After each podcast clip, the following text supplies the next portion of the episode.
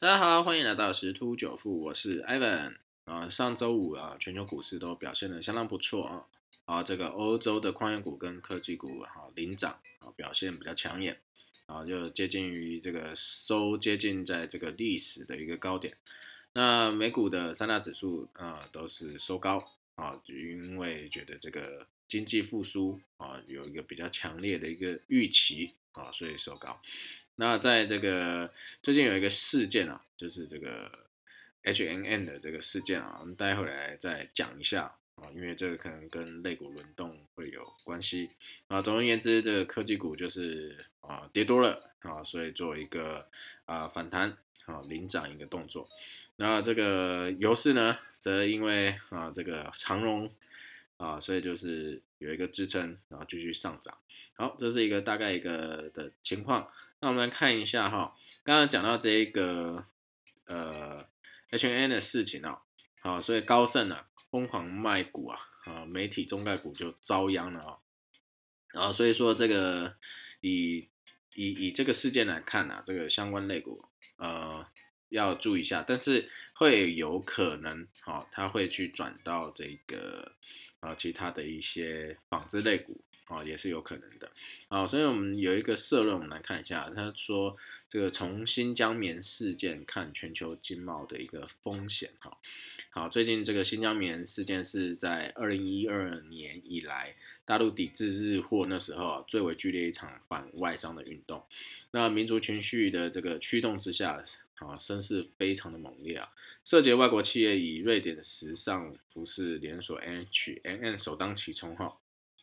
美国 Nike 啊，德国的 Adidas 啊，日本无印良品啊，英国 Burberry 啊，还有 Converse 啊，Puma、Uniqlo、Kevin Klein 啊，都遭受波及哦。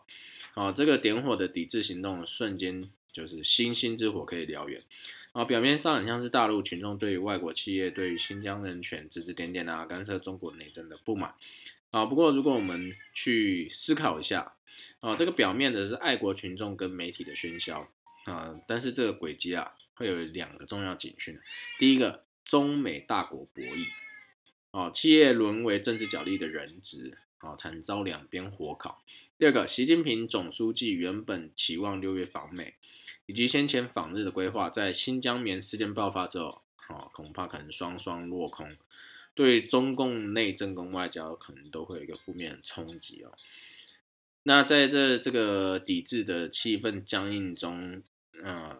这个中美安克拉治会议之后啊，啊，中方代表就是高声批判美国干涉新疆、香港台湾事务等中国内政。表面上似乎时间上有一致的逻辑，但是事件的点或者是中国的共青团中央。他在三月二十四号发出的官方微博，具体点名 H N。随后，中央电视台、新华社、人民日报就跟进围剿。还加码对 Nike 等参加良好棉花发展协会，呃，这个的西方企业啊，发动全民进行舆论攻击跟抵购买抵制啊。那这个新疆棉不是今年三月才爆发的一个新的议题哦，而是延续多年的一个老议题。啊，新疆劳改一问题啊，早就是已经存在的。大陆官方除了言辞否认，事实上也采取行动，哈，对在教育营的运作做了大幅的一个修改。英国跟美国海关早在去年就对来自新疆在教育营生产的产品禁止进口。啊，去年九月，美国国会通过《防止强迫维吾尔劳动法》。啊，规定，除非企业提供明确与令人信服的证据，证明他们的供应链里里面无强迫劳动，否则全面禁止进口所有来自新疆的产品。啊，所以这这其实就是啊，真的是两国政府之间的角力啦。啊，那这个只能说企业真的会是成为牺牲品。好，这个所以。外商在中国因为新疆棉事件成为群众攻击的对象，沦为政治人质处境了啊！这个我们在大陆的台商体认是最深的哈。也就像二零一八年爆发中美贸易的这个冲突啊，大陆台商就是深陷那个进退两难的困局啊。好，除了经营挑战升高啊，伟创啊等企业在大客户的引导下，将大陆组装厂卖给立讯等竞争厂啊，哦，所以这个大陆版的红海啊就迅速的崛起哈。那这一次不只只是牵涉到中美霸权角力啊，更铺入华盛顿跟北京两边都陷入鹰派与鸽派的剧烈路线的斗争哦。所以这不是只是外在，而是内部也是有不同的声音哈。所以导致中美角力擦枪走火几率会更加的升高啊。那这个中美政治啊、经济啊、贸易啊、科技啊，乃至金融脱钩态势已经走上不归路啊。这是所有企业领袖与股市投资人都没办法。忽视的重大风险啊，所以说如果接下来这个擦枪走火继续的演变更剧烈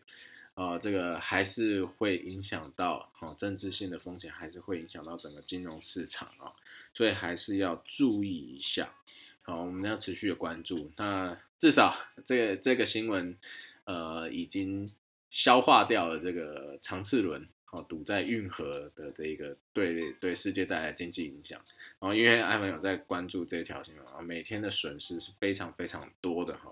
那加上现在这个运河又退潮了，然后所以说要真的要把它搬移啊，啊是有点困难的，啊不过没关系，我们都可以继续更新。好，另外一个，因为艾文也有 YouTube 的频道啊，然后最近都有收到一些 YouTube 的信啊，就是因为 Google 寄网红。版的肥咖条款